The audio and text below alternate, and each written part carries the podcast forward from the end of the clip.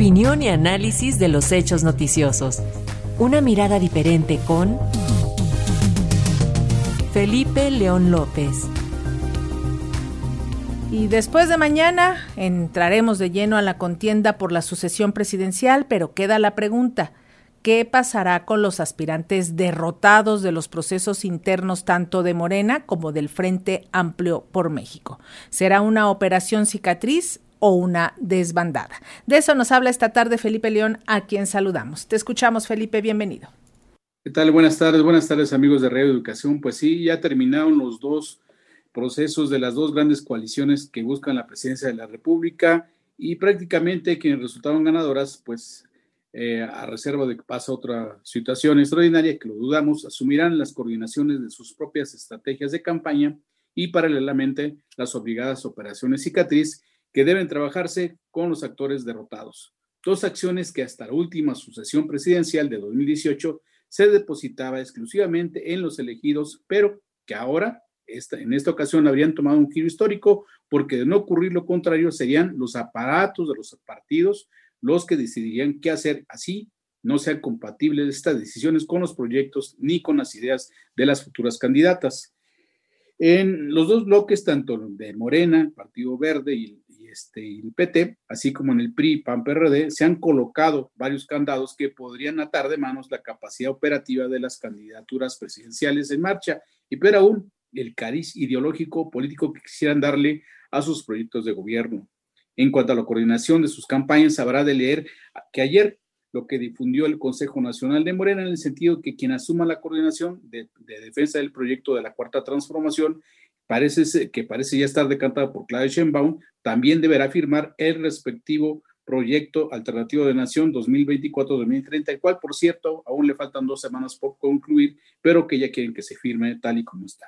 Sobre repetir lo que dijo el presidente hoy, y quien afirmó que hoy entregará el bastón de mando a quien resulte el ganador de la encuesta de su partido, lo, cual podrá ocurrir mañana mismo.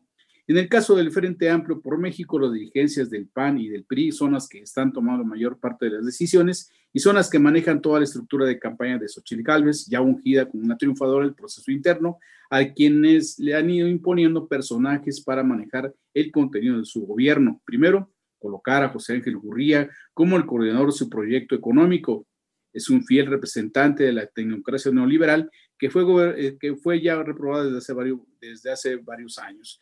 Y qué decir, como una burla, que el exgobernador Francisco García Cabeza de Vaca vaya a diseñar la estrategia de seguridad pública. Y lo que es el colmo de lo absurdo, desde ayer en varios medios electrónicos estamos escuchando y viendo de nuevo al impresentable expresidente Vicente Fox promocionando la campaña del PAN, disque para jalarle votos a Xochitl.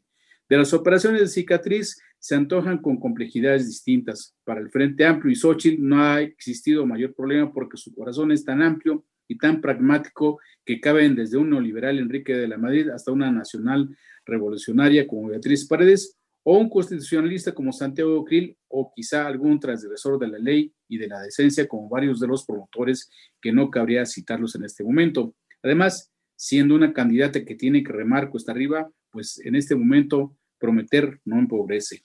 Por ahora, si ya ella como representante del PAN ganó la representación presidencial, tocará al PRI y al PRD pelear por la nominación al gobierno de la Ciudad de México y algunas de las mejores posiciones para la Cámara de Diputados y de Senadores.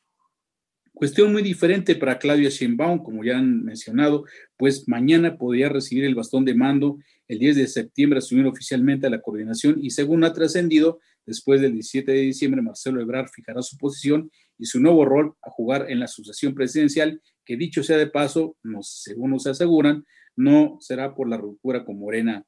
Los reacomodos con los otros derrotados serán muy importantes para que Sheinbaum avance rumbo a la victoria. Entre esos estará el de Adán Augusto López Hernández y Ricardo Monreal, a quienes deberá tratar con mucha filigrana y como compromisos de partido, pues tendrá que decidir qué hacer con los aspirantes del Partido Verde y del Partido del Trabajo amigos de Radio Educación, operación cicatriz del propio sexenio de Andrés Manuel, pues la inició el presidente en aquella cena en la cual invitó a todas las corcholatas y que definió cómo tendrían que ser las reglas. En ese momento, pues todos jugaron y aceptaron, aceptaron las reglas del juego.